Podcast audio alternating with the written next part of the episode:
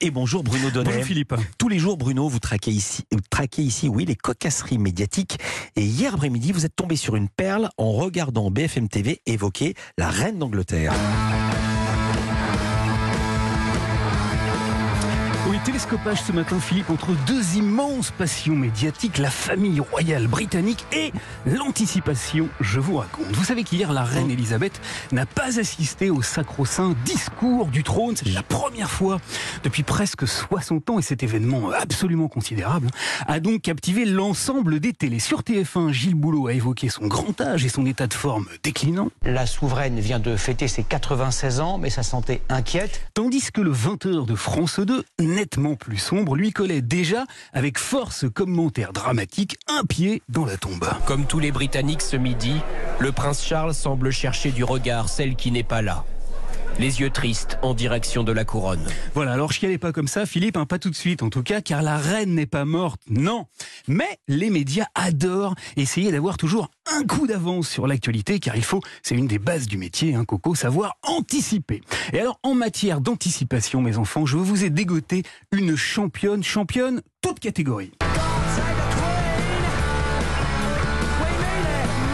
S'est passé hier après-midi sur BFM TV. Une journaliste, que dis-je, une punk à chien avec épingle à nourrice dans l'oreille et rat de laboratoire sur l'épaule a débarqué en plateau pour carrément encrister la reine d'Angleterre. Le cercueil sera transporté du lieu de sa mort jusqu'à Buckingham Palace. Elle lui a non seulement collé le deuxième pied dans la tombe, mais elle a également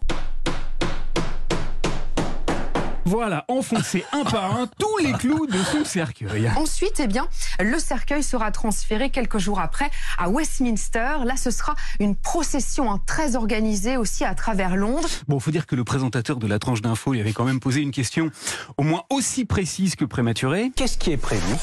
En cas de décès de la reine d'Angleterre. Mais alors la quepon de l'information a pris sa mission très à cœur et nous a livré un luxe de précisions toutes plus macabres les unes que les autres. Et puis, il va falloir aussi organiser la venue des chefs d'État, des personnalités en vue du jour des funérailles de la reine. Voilà, on espère qu'Elisabeth n'a pas regardé BFM TV hier, sinon, eh bah, sinon, elle aura bien compris que les perspectives pour ce qui la concerne étaient au moins aux yeux des pros de l'info envisagées sur une tonalité totalement...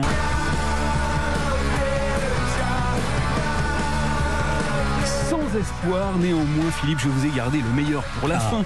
Car figurez-vous qu'après cette intervention journalistique à la noirceur et à l'anticipation parfaite, le présentateur de la tranche de BFM TV a quand même fini par se désolidariser très allègrement et par prendre ses distances. Merci beaucoup, Caroline. On sait tout même si la reine n'est pas morte. Car oui, en matière d'actualité anticipée, on peut mettre la charrue avant les bœufs, mais enfoncer le clou avant le cercueil, eh ben ça se fait pas. Merci beaucoup Bruno. Vous savez qu'elle peut écouter BFM TV, elle parle parfaitement le français. Elle écoute Stéphane, Stéphane Bern dans Secret d'Histoire. Ah bon? Stéphane qu'on retrouve l'après-midi sur Europe 1. On la salue si elle nous écoute. Exactement.